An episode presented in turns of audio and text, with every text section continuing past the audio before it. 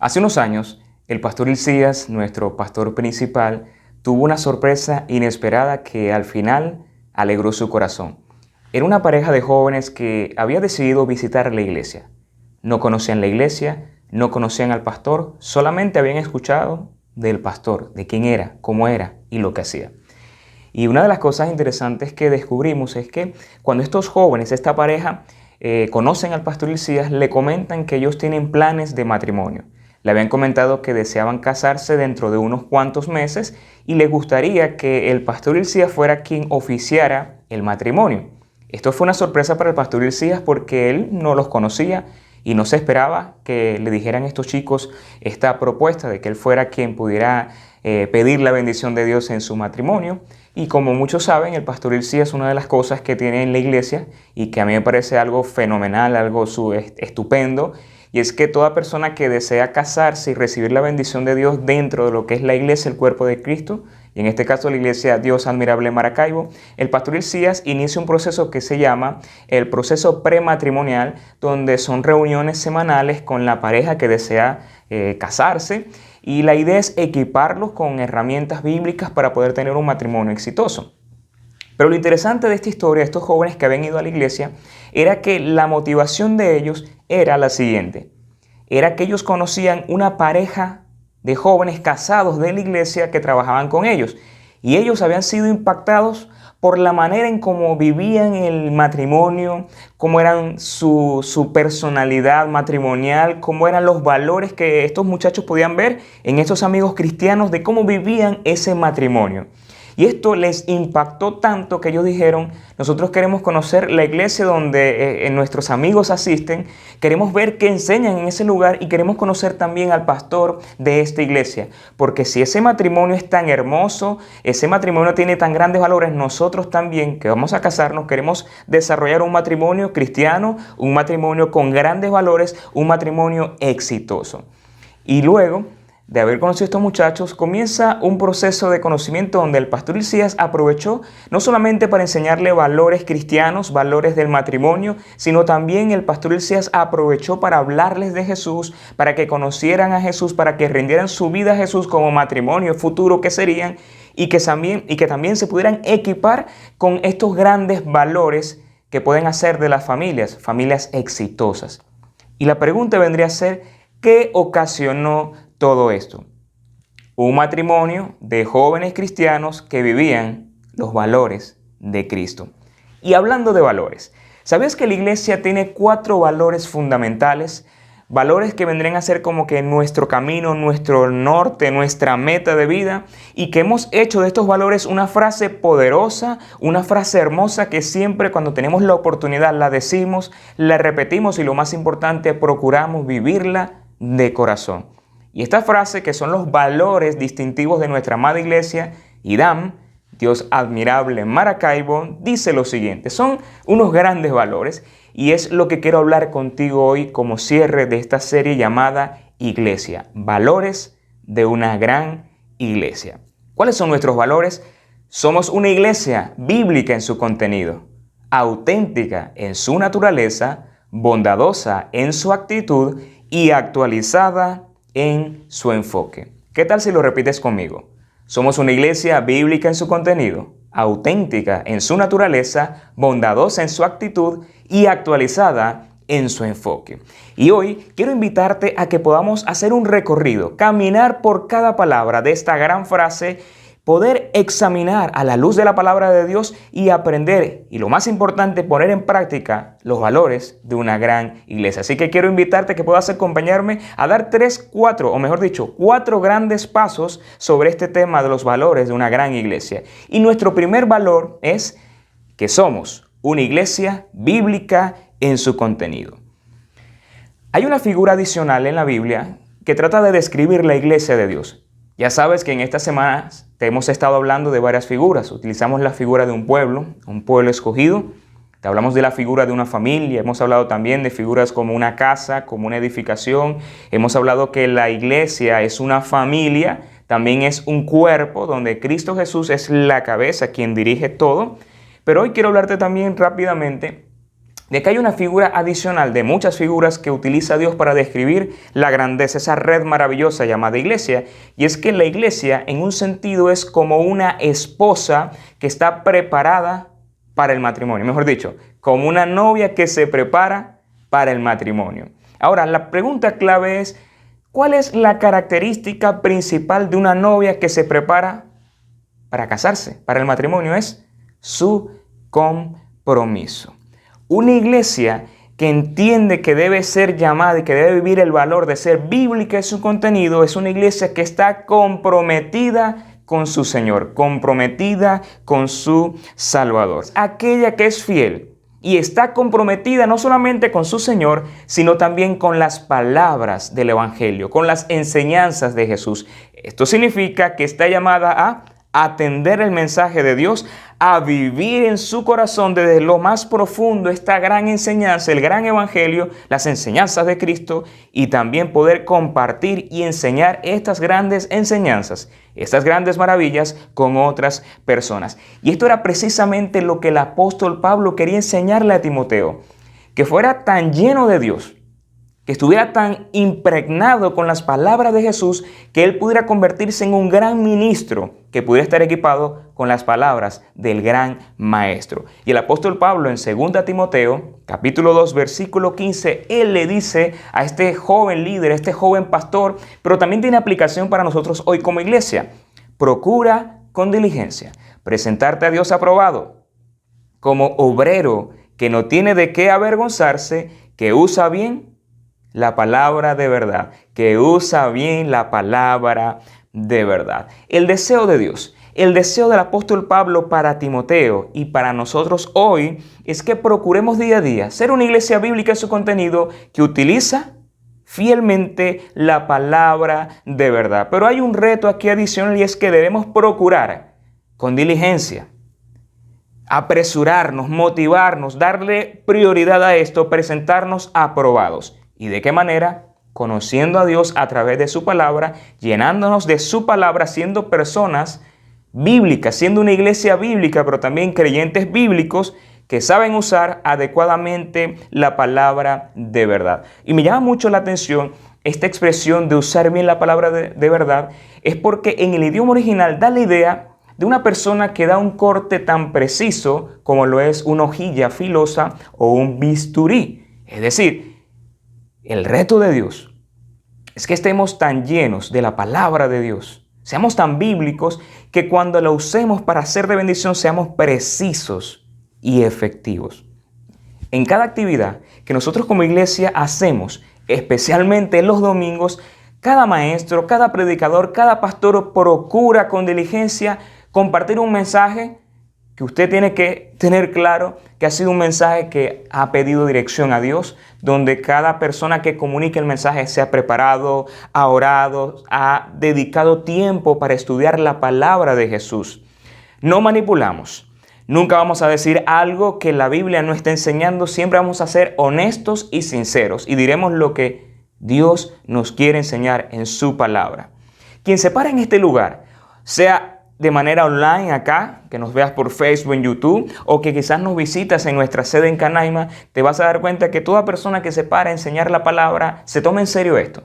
Ahora, cuando hablamos del contenido, no es un contenido sumamente teórico o teológico, es un mensaje fácil de entender, un mensaje fácil de digerir, un mensaje práctico, pero también un mensaje que te pueda inspirar. Y que cuando una iglesia es bíblica en su contenido es porque ha entendido que lo que edifica una iglesia son las palabras de Jesús, cuando todos sus hijos, todos sus servidores, todos los líderes y todas las personas que hacen vida en la iglesia entienden que están llamados a ser edificados por medio de la palabra de Dios. ¿Con qué propósito? Alcanzar la unidad de la fe. Ese es el propósito de Dios. Lleguemos a un conocimiento de Jesús tan maravilloso que logremos madurez en el Señor.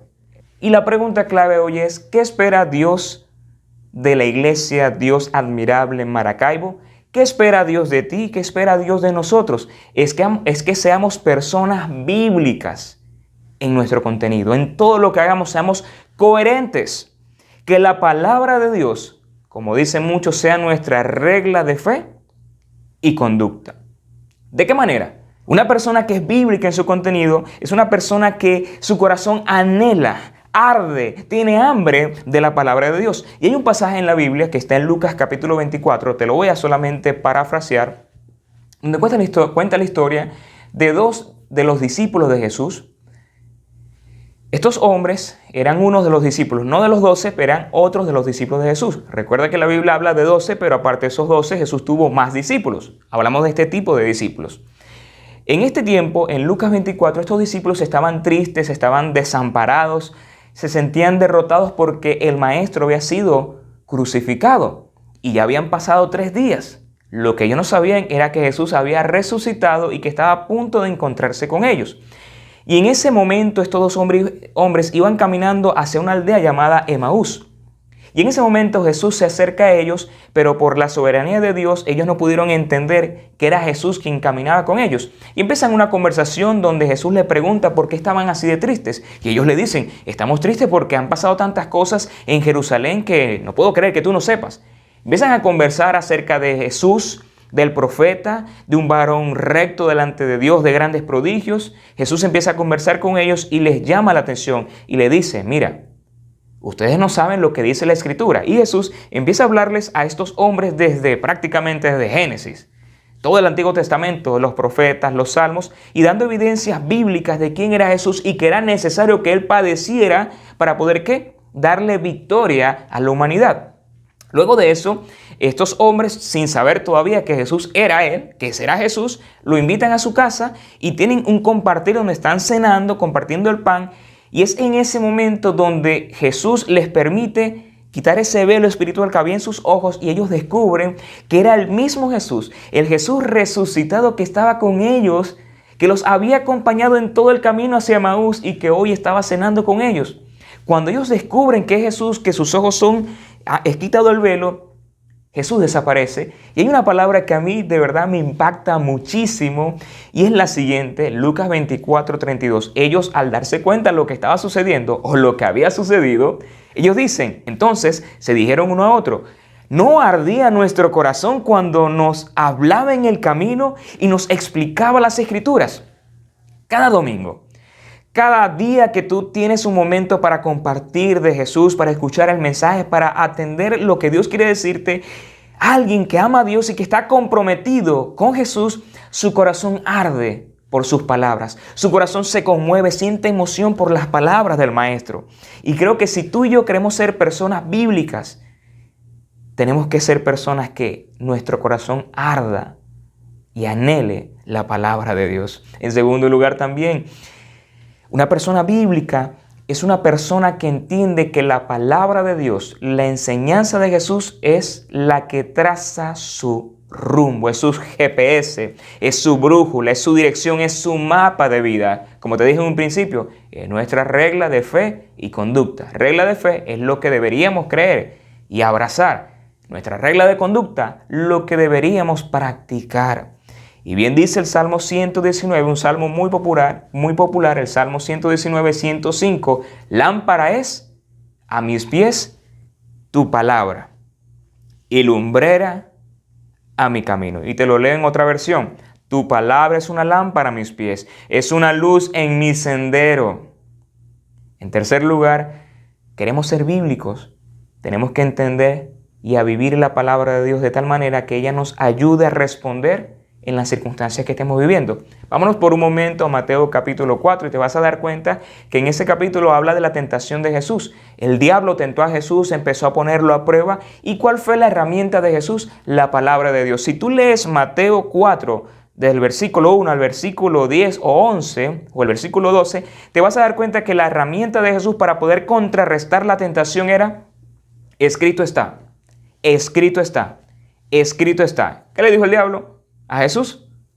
Si eres el Hijo de Dios, dile estas piedras que se conviertan en pan. ¿Qué le dijo Jesús? Escrito está, no solamente el pan vive el hombre. El, el, diablo lo llevó a un lugar alto y le dijo, mira, la Biblia enseña que si tú te lanzas vendrán ángeles. Jesús, ¿qué fue lo que respondió? Escrito está. No tentarás al Señor tu Dios. Luego el diablo le presenta los reinos y le dice, todo esto te voy a dar si tú me adoras. Jesús le dijo, escrito está, al Señor tu Dios solo servirás y a Él adorarás. Puf. Y yo creo que esta experiencia que podemos encontrar en la Biblia, que habla de Jesús y en la tentación, nos enseña a nosotros a que debemos equiparnos con la palabra de Dios de tal manera que cuando vengan momentos difíciles podamos responder bíblicamente ante las circunstancias. Hay un ejercicio que los martes de oración acá en la iglesia, en nuestra sede Canaima, estamos desarrollando. Y es que los martes oramos, compartimos testimonios, acciones de gracias, motivos de oración, alguna experiencia que hemos vivido en la semana, podemos abrir nuestro corazón y compartirla. Y hay un ejercicio que estamos haciendo. Y es que cuando algún hermano de la iglesia comparte su experiencia, nosotros decimos, ¿y qué dice la Biblia al respecto? Hay una forma donde la Biblia nos da una orientación, nos da una respuesta o nos da claridad sobre este asunto.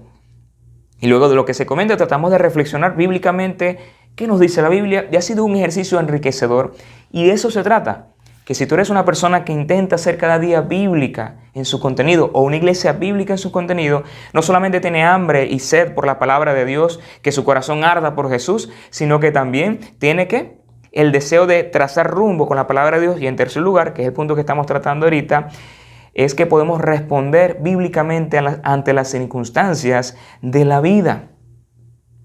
Y creo que es un ejercicio que quiero motivarte a que tú puedas también aplicar que las circunstancias que estés viviendo, sean buenas, sean malas, sean incómodas, y no sepas cómo reaccionar o tengas dudas, pregúntate, ¿qué haría Jesús? Puedes preguntarte qué dice la Biblia al respecto o cómo debería yo responder bíblicamente ante esta circunstancia. Pero ¿cómo lograr esto? Cuando tú te llenas de Dios y su palabra. Cuando tú como Timoteo procuras presentarte a Dios aprobado como un obrero que no tiene de qué avergonzarse, que usa bien la palabra de verdad. Entonces, una iglesia bíblica en su contenido. En segundo lugar, somos una iglesia auténtica en su naturaleza. Auténtica en su naturaleza. En el ámbito del arte y las antigüedades, la autenticidad es muy importante, ya que determina el valor de las cosas. Un cuadro pintado por un, por un artista famoso puede valer millones de dólares, mientras que una imitación tal vez puede valer, valer menos de 10 dólares. Cuando decimos que somos auténticos en nuestra naturaleza, es porque anhelamos proyectar la realidad de quién es Dios en nosotros y de lo que Él ha hecho en nosotros. No somos una copia barata, somos creación de Dios, del gran alfarero, del gran artista. Somos auténticos porque vivimos la realidad de quiénes somos, o mejor dicho, cada día intentamos poner en práctica y vivir lo que Dios dice que somos y lo que Dios nos enseña que podemos lograr alcanzar. Y cuando tú y yo vivimos esa realidad de quiénes somos en el Señor, estamos siendo auténticos. Cuando tú decides vivir la Biblia, vivir a Dios, vivir tus principios, vivir tus valores, tú estás siendo una persona auténtica. Y no hay algo más desagradable que tú conversar y estar y conocer una persona que tú sientes que no está siendo honesta, que tú sientes que no es auténtica.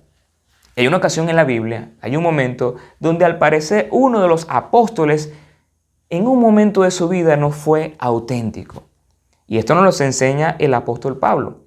Y este apóstol que quizás en un momento por inmadurez tal vez o, o por temor o por quedar bien, dejó de ser auténtico. Pero quiero leerte rápidamente el cuadro bíblico y esto lo encontramos en Gálatas capítulo, capítulo 2, versículo del 11 al 14. Esto lo dice el apóstol Pablo con respecto a una actitud un poco extraña que Pedro había tomado. Dice así, cuando Pedro vino a la ciudad de Antioquía, me enfrenté a él y le dije que no estaba bien lo que hacía pues antes de que llegaran los judíos que Santiago envió, Pedro comía con los cristianos que no son judíos. Pero en cuanto llegaron los judíos, dejó de hacerlo, porque les tenía miedo. Pedro y los judíos disimularon muy bien sus verdaderos sentimientos y hasta el mismo Bernabé les creyó.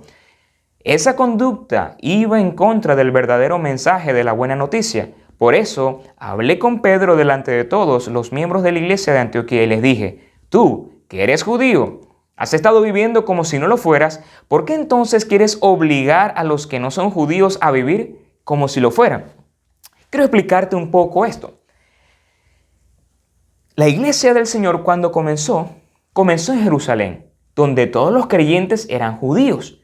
Y tenemos que tomar en cuenta que en los tiempos de Jesús los judíos eran el pueblo de Dios, el único pueblo. Eran exclusivistas, eran solamente ellos. Era una especie de grupo que no compartía con los demás. Los judíos no tenían relaciones con las personas que no fueran judías y no se podían sentar a comer con ellos ni celebrar ningún tipo de acontecimiento religioso. Si una persona que no era judío quería de alguna forma vivir la religión de los judíos o poner en práctica el judaísmo, tenía que convertirse en un judío, tenía que incluso circuncidarse y vivir la ley al 100%.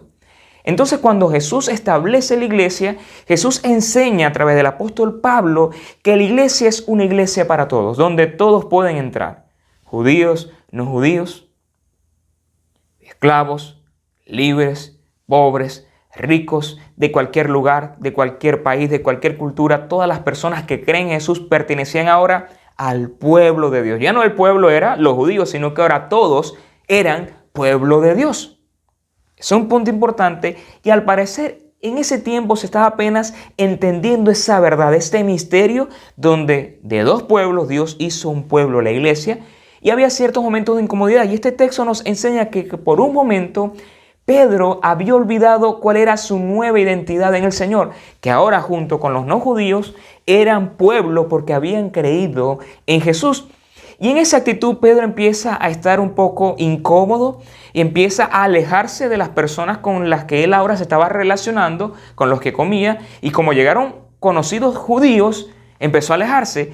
Y Pablo vio que eso fue una actitud no auténtica, una actitud poco auténtica, estaba siendo hipócrita y estaba arrastrando también a Bernabé. Y por esa razón el apóstol Pablo exhorta a Pedro y le dice, mira, si tú, que eres judío, ya no vives hoy como un judío, ¿por qué entonces tú quieres que estas personas que no son judías sean como tú, sean como los judíos?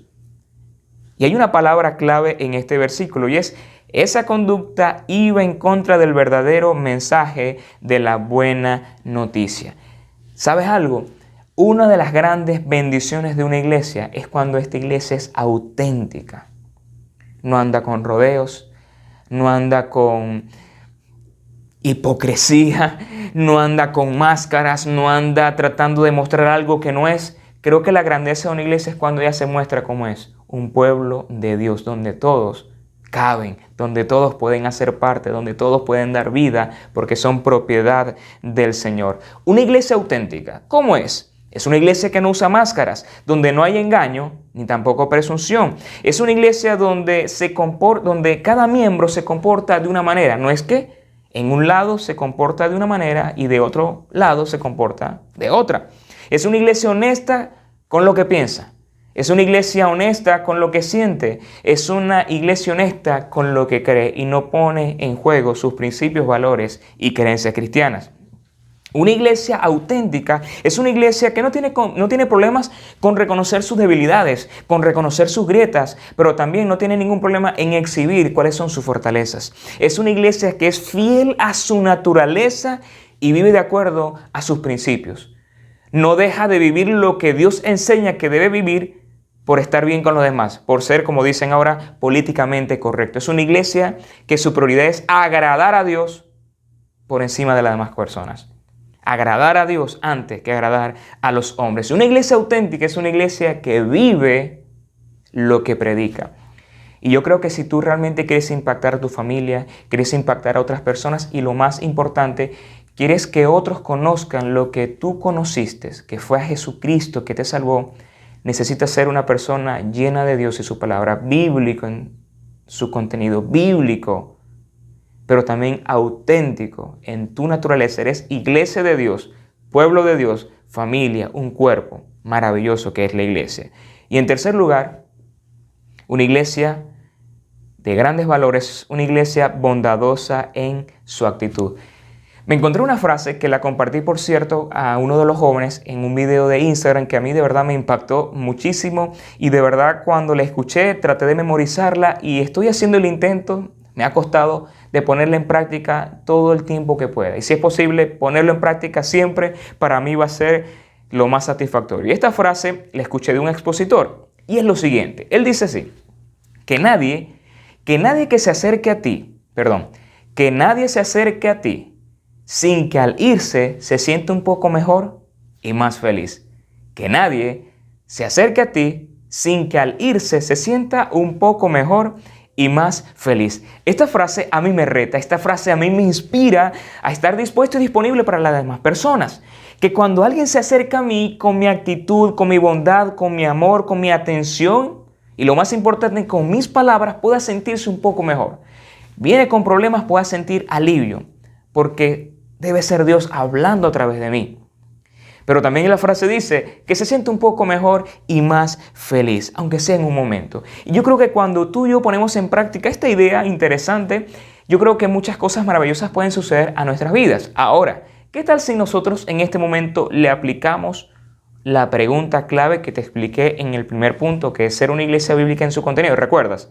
Que a cada circunstancia tenemos que preguntarnos qué dice la Biblia al respecto. Vamos a hacerle la pregunta a esta frase. Que alguien que, que nadie se acerca a ti, sin que al irse se siente un poco mejor y más feliz. ¿Hay algún texto que pudiera respaldar esta idea o mejorarla? Yo creo que podemos encontrar un texto que mejora potencialmente esta palabra. Y esto lo encontramos en Mateo capítulo 7, versículo 12. ¿Sabes cuál es? es la regla de oro. Este versículo le llaman la regla de oro porque es un principio que si tú lo pones en práctica, cosas maravillosas van a suceder a tu alrededor y puedes cambiar la vida y el ambiente de muchas personas. Lo más importante, también vas a recibir bendición porque lo que tú siembras cosechas. Pero vamos a leerte el texto. Mateo 7:12 dice, así que todos, o mejor dicho, así que en todo traten a ustedes, a los demás, tal y como quieren que ellos los traten a ustedes. De hecho, eso es la ley y los profetas. Te lo leo nuevamente. Así que en todo traten ustedes a los demás tal y como quieren que ellos los traten a ustedes. De hecho, esto es la ley y los profetas. En otras palabras, en otra versión diría, haz con otros lo que te gustaría que hicieran contigo. Luego dice Jesucristo, esto es la ley y los profetas. En otras palabras, Jesús nos dice, si tú pones en práctica este versículo, estás aplicando prácticamente todo el contenido de las escrituras. Y piensa por un momento, imagina cómo sería tu vida si tú pones en práctica este único versículo. Que tú trates a otros como te gustaría ser tratado. ¿Te gustaría que te traten bien? Trata bien. Ahora, aplicando esto a la iglesia, aplicándolo a nosotros hoy, me pregunto yo, ¿qué espera José Escalona de la iglesia? Yo espero ser amado, ser aceptado tal como soy y no como debería ser, eh, ser acompañado en momentos duros, ser apoyado en, apoyado en momentos críticos, eh, sentirme respaldado por la iglesia, sentirme que realmente la iglesia es mi familia. Yo quisiera eso, que celebre mis triunfos, que llore conmigo, que ría conmigo en momentos de alegría, que me acompañe en momentos de tristeza, de duelo y de pérdida, que me diga no lo que quiero escuchar, sino lo que necesito escuchar si yo quiero ver esto en la iglesia, según este texto, ¿qué debo empezar a hacer? ¿A exigirlo? No. Debo empezar a hacerlo con otras personas. Recuerda la regla de oro. Haz con otros lo que te gustaría que hicieran contigo. Comienza tú. Una iglesia bondadosa en su actitud es una iglesia que no está esperando que las cosas sucedan, sino que las causa la misma iglesia. Es una iglesia que no piensa en recibir, sino que primeramente piensa en dar, en entregarse, en motivar, en ayudar, en bendecir, en ser bondadoso. Por eso la frase dice bondadosa en su actitud. Y este mundo necesita mucha bondad, mucha gracia, mucho amor, amor de Dios, amor de Cristo, amor que viene de lo alto. Sé esa iglesia bíblica, sé esa iglesia auténtica, pero también sé esa iglesia bondadosa en su actitud, que muestra amor, porque porque ha sido tomada, porque ha sido perdonada, porque ha sido amada y porque ha sido rescatada. Lo que tú vives hoy en el Señor, lo que tú has experimentado, compártelo. Vívelo con otro, pero impacta con el amor. Una iglesia bondadosa está conectada con el corazón de Jesús de tal manera que puede sentir los latidos del Maestro.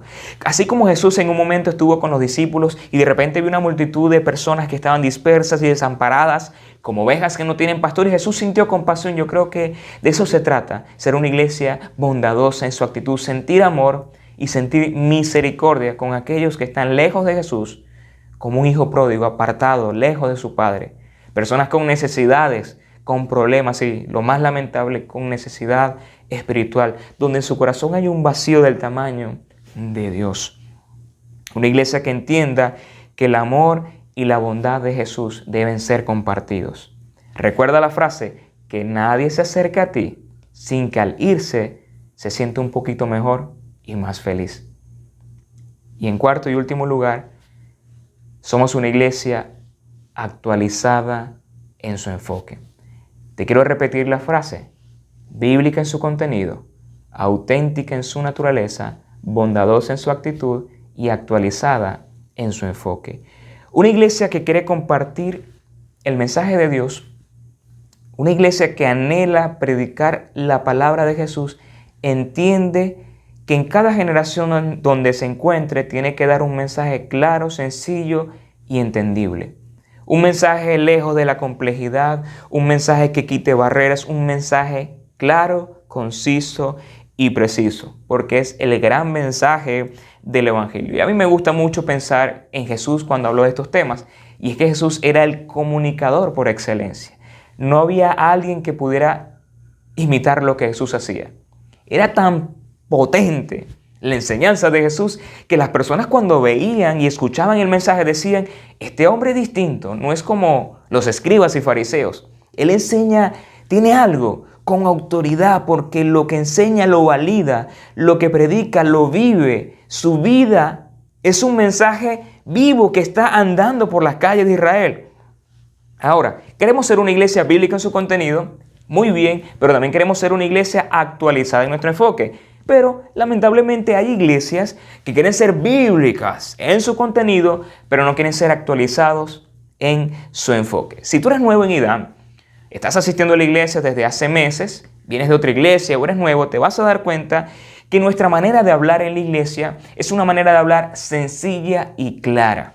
No utilizamos palabras técnicas o un lenguaje profundamente teológico porque no vamos a entendernos. La idea es hablar claramente y quitar todo obstáculo. Y esto lo hacía el apóstol Pablo. Él dice en 1 Corintios capítulo 9, versículos 22 y 23, cuando estoy con los que apenas empiezan a ser cristianos, me comporto como uno de ellos para poder ayudarlos. Es decir, me he hecho igual a todos para que algunos se salven. Y todo esto lo hago porque amo la buena noticia, el mensaje de Jesús, y porque quiero participar de sus buenos resultados. Pablo tiene una regla de conducta. Si estaba con los judíos, él se ajustaba a los judíos. Si estaba con los no judíos, él se ajustaba a ese contexto. Si él andaba con los débiles, él se hacía débil. Si él estaba con los intelectuales, él se hacía el intelectual. Porque él entendía que estaba en una misión y tenía que adaptarse al contexto donde estaba. No quiere decir que él cambiaba de personalidad, no, él seguía siendo el mismo, seguía siendo el mensaje, Seguía dando el mensaje, perdón, pero tenía que configurar el mensaje de una forma que fuera clara y entendida. Para poder darte una mejor explicación, una persona que es misionera y quiere ir a otro país, lo primero que debe hacer es conocer la cultura, conocer el idioma para poder hablar en la misma frecuencia. Cuando somos actualizados en nuestro enfoque, significa que nuestro deseo es llegar a tu corazón. Y por esa razón nos valemos de todos los recursos para que la enseñanza de Jesús pueda llegar sin dificultad a tu vida. Nuestro mensaje es entendible, es práctico y también fácil de recordar. Que cuando tú estés viviendo en tu semana laboral, de trabajo, en tu casa, con tus hijos, en, los estudios, en lo que estés haciendo, tú puedas recordar lo que escuchaste el domingo, lo que recibiste del Señor.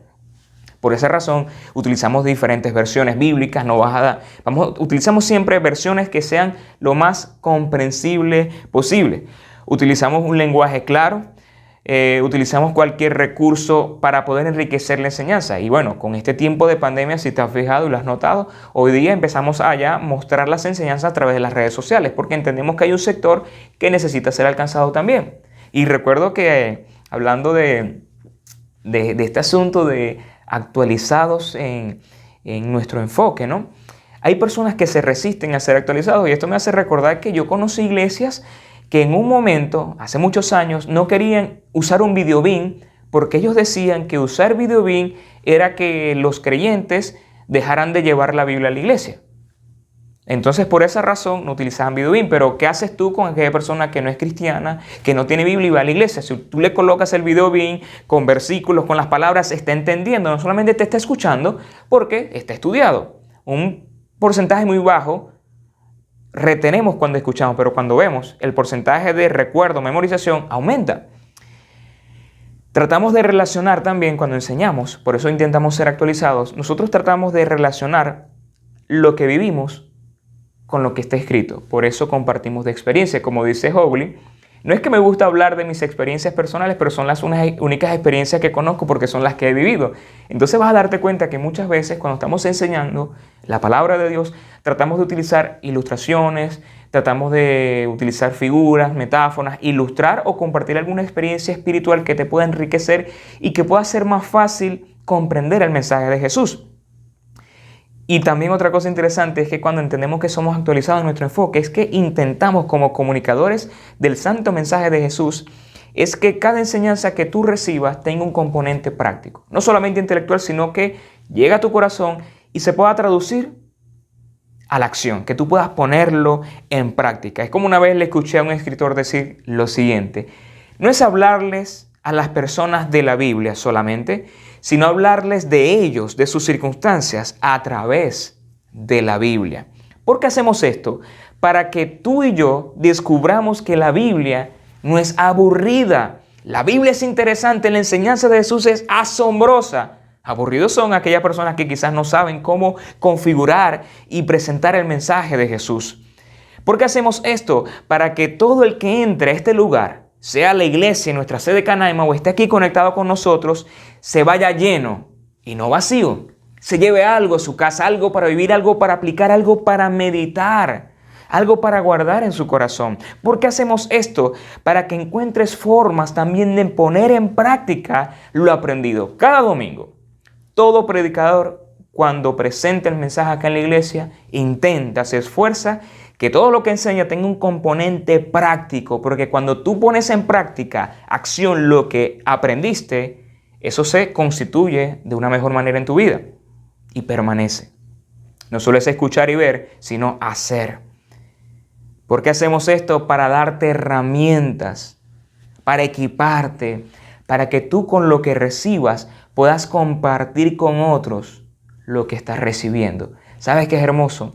Que cuando tú estés en una circunstancia difícil o estés acompañando a alguien en un momento duro, tú le puedas decir, ¿sabes algo?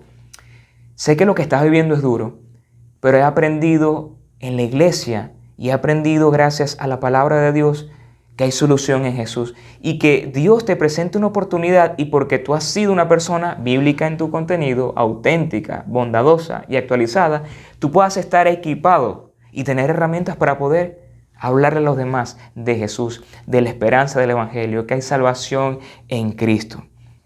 Quiero cerrar con lo siguiente. Una iglesia de grandes valores es aquella iglesia que hace de sus personas grandes individuos.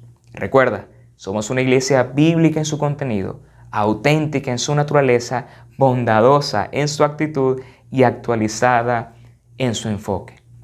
Mi deseo hoy es que no solamente puedas memorizar esta hermosa frase, este gran eslogan o este, estos grandes valores, sino que lo puedas guardar en tu corazón y los puedas poner en práctica. Que tú digas hoy, quiero ser un hombre y una mujer bíblica en todos los aspectos de mi vida.